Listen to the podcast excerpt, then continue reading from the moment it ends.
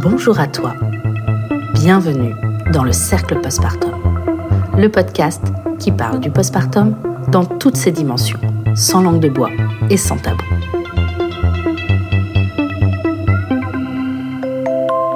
Je suis Anne-Charlotte Schmitt et je t'invite à entrer dans le cercle.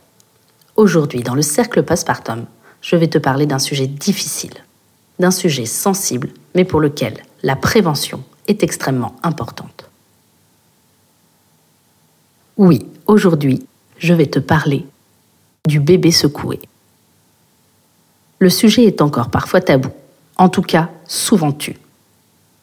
Pourtant, il est nécessaire d'en parler, de mettre ce sujet sur la table afin que chaque parent connaisse les risques, les conséquences et les attitudes à adopter. On va rentrer tout de suite dans le vif du sujet. C'est un sujet qui effraie, moi la première. Je ne savais d'ailleurs pas vraiment comment l'aborder. J'ai repoussé ce thème plusieurs fois. Mais un chiffre m'a fait sauter le pas. À la suite de la pandémie de Covid-19, l'incidence du syndrome du bébé secoué a doublé. Et la mortalité a décuplé rien qu'en région Île-de-France. Pourtant, très tôt dans la pandémie, la communauté scientifique, médicale et sociale a prévenu du risque d'augmentation majeure de la maltraitance et des négligences envers les enfants, et notamment du syndrome du bébé secoué. En effet, les facteurs de risque de maltraitance connus dans ce contexte de confinement allaient être plus présents, comme par exemple le fait d'être confiné dans des petits logements à plusieurs, mais aussi la fermeture des crèches et des écoles, la désorganisation et l'impossibilité d'accueil des services sociaux, ainsi que la détresse psychosociale l'HAS, la Haute Autorité de Santé, mais aussi l'ARS, l'Agence régionale de santé, et le gouvernement se mobilisent depuis le début de l'année pour la prévention du syndrome du bébé secoué. Le syndrome du bébé secoué, c'est une maltraitance qui peut être mortelle. Et donc aujourd'hui, je vais te parler du SBS. Alors qu'est-ce que ça veut dire SBS Le SBS, c'est le syndrome du bébé secoué, parfois aussi appelé TCNA, soit traumatisme crânien non accidentel. Parce que oui, le syndrome du bébé secoué, c'est un traumatisme crânien grave. Cela n'arrive pas lors d'un accident, mais bien suite à un geste intentionnel extrêmement violent provoqué par un ou plusieurs secouements avec ou sans impact. Dans les pays développés, le syndrome du bébé secoué est la cause la plus fréquente de décès liés à un traumatisme chez le nourrisson. Lorsque l'enfant ne décède pas, les complications sévères à long terme sont très importantes avec des troubles du développement neuronal, tels que l'épilepsie, les troubles du langage, la déficience intellectuelle, les anomalies du comportement, les troubles de la motricité ou encore les troubles visuels. C'est-à-dire qu'avec le syndrome du bébé secoué, soit l'enfant décède, soit il est handicapé à vie. Ah oui, je te l'ai dit, on est tout de suite dans le vif du sujet, et c'est un sujet grave dont on parle aujourd'hui. Alors, qu'est-ce qui se passe quand on secoue violemment un enfant? Enfin, un bébé. Lorsque l'on attrape un bébé au niveau de ses bras ou de son torse et qu'on le secoue violemment, alors sa tête se balance d'avant, en arrière et sur les côtés, de manière très violente. Les muscles de son cou sont faibles et sa tête est lourde. Donc, à ce moment-là, son cerveau va taper contre l'intérieur de son crâne. Les vaisseaux sanguins autour du cerveau vont se déchirer et vont saigner. C'est ce qui provoque des lésions cérébrales. À la suite de cela, le bébé peut alors arrêter de respirer, avoir des lésions au niveau des yeux, au niveau du cerveau et au niveau de sa moelle épinière les conséquences du syndrome du bébé secoué sur le cerveau d'un nourrisson sont bien plus graves que si c'était sur le cerveau d'un adulte. Ces conséquences peuvent être très importantes et sont surtout définitives. Elles peuvent arriver tout de suite, mais aussi se révéler seulement au cours du développement de l'enfant. En effet, c'est seulement une fois que l'enfant aura atteint ses 18 ans que l'on pourra faire le bilan complet des séquelles suite au syndrome du bébé secoué. Le syndrome du bébé secoué touche plus de 400 enfants par an, soit plus d'un enfant par jour. environ un enfant sur huit en décède. Et pour ceux qui survivent, 75% garderont des séquelles irréversibles qui peuvent être multiples et très handicapantes. Tout en sachant que les chiffres sont évalués de façon incertaine. On ne répertorie que les cas les plus sévères, car souvent le diagnostic est difficile à poser. Il est difficile de différencier les traumatismes crâniens volontaires des traumatismes crâniens involontaires. Souvent, l'auteur des faits se cache derrière un prétexte de chute ou d'accident domestique, ce qui entraîne une très probable sous-évaluation du nombre de cas.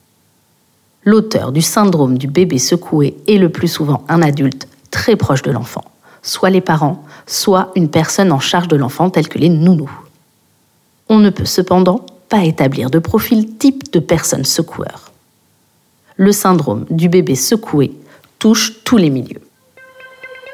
Un chiffre, encore une fois alarmant, montre que le syndrome du bébé secoué se caractérise par un taux de récidive élevé. Les bébés secoués l'ont été en moyenne 10 fois le plus fréquemment, le bébé secoué a moins de 1 an et dans deux tiers des cas moins de 6 mois, avec un pic entre l'âge de 2 à 4 mois. L'HAS explique que le syndrome du bébé secoué touche plus fréquemment les garçons, les enfants prématurés, mais aussi les enfants issus de grossesses multiples ou de grossesses rapprochées ou encore de grossesses non désirées. Le risque est plus important s'il y a eu une séparation longue de la mère et de son enfant en période néonatale et dans les familles ayant des antécédents avec les services sociaux. Les facteurs de risque associés à tout cela sont des pleurs inconsolables et la gestion de ces pleurs, mais aussi les difficultés d'acquisition d'un rythme de sommeil régulier et les difficultés d'alimentation. Alors, je te le dis tout de suite, avant que tu paniques, oui, il est humain et compréhensible d'être fatigué, épuisé et exaspéré par les pleurs d'un nouveau-né. En revanche, il est criminel de secouer un bébé pour le faire taire.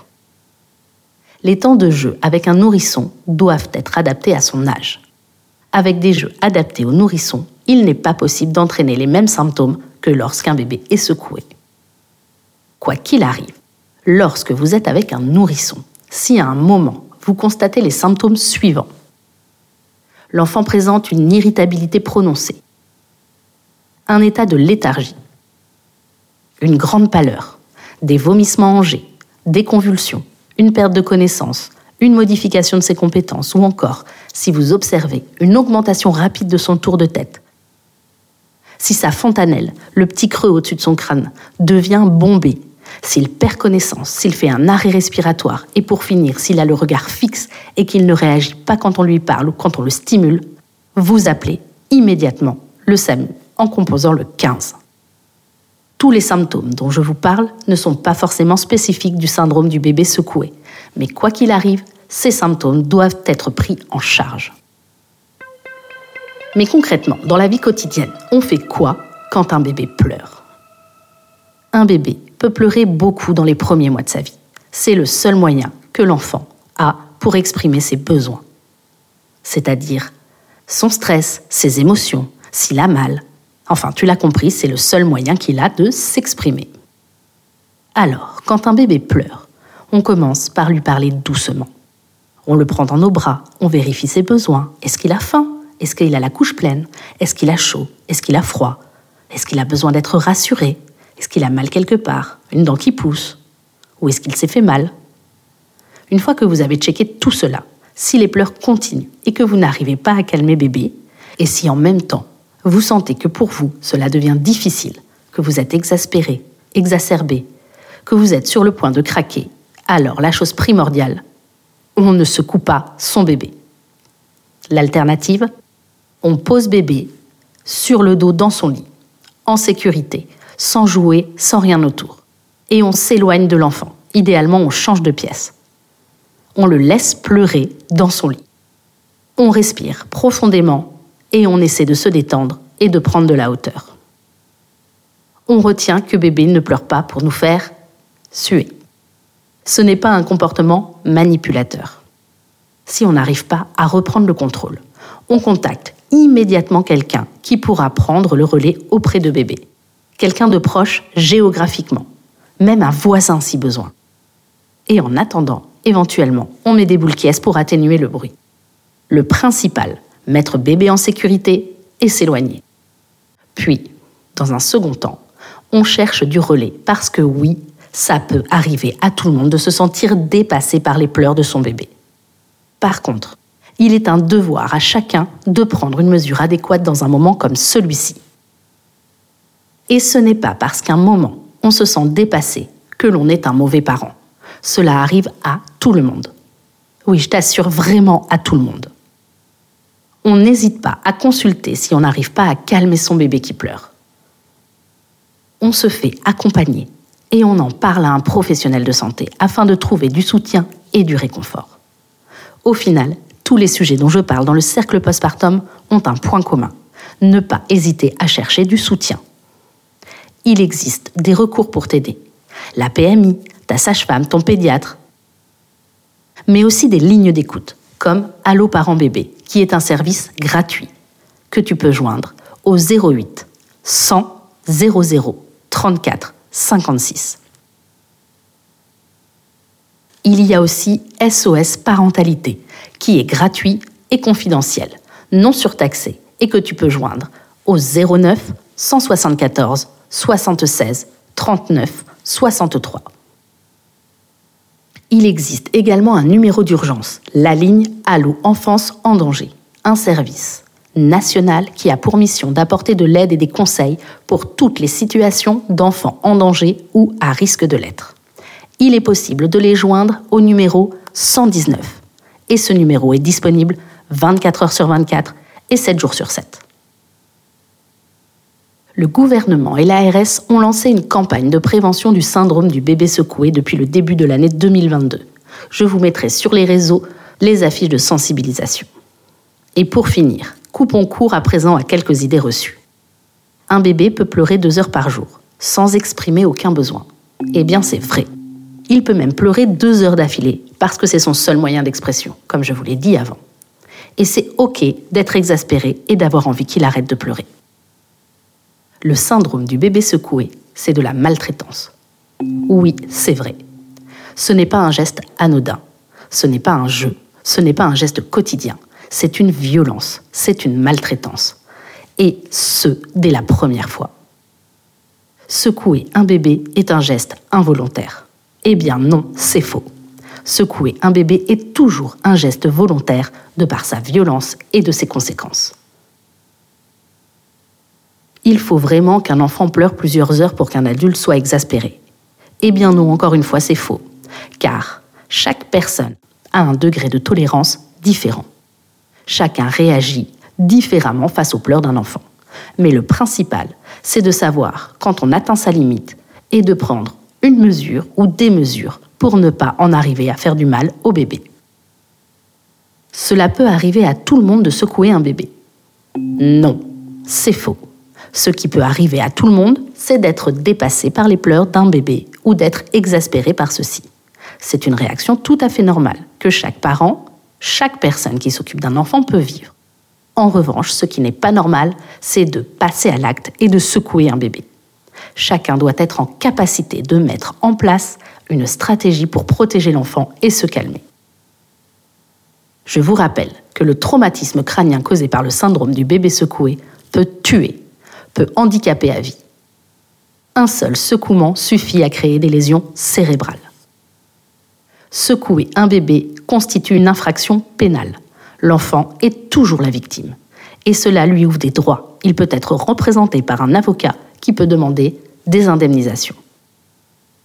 Les conséquences du syndrome du bébé secoué sont multiples. Évidemment, il y a les conséquences physiques sur l'enfant, mais également les conséquences sur les frères, les sœurs, la famille et l'entourage. Encore une fois, secouer, ce n'est pas jouer. Secouer n'est pas calmer. On ne secoue jamais un bébé.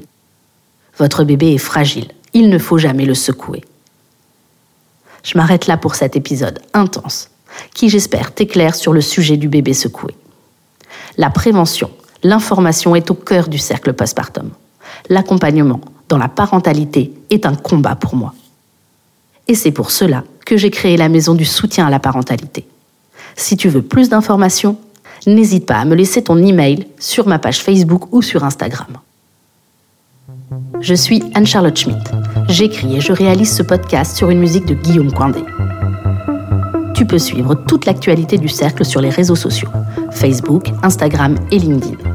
Tu peux retrouver tous les épisodes du cercle postpartum sur ta plateforme d'écoute habituelle, mais également sur YouTube. N'hésite pas à partager le cercle autour de toi, à lui laisser une bonne note sur ta plateforme d'écoute et un commentaire pour lui offrir de la visibilité. Je milite pour un postpartum préparé, entouré et réalisé en toute sérénité. Je te dis à la semaine prochaine et bon postpartum à toi.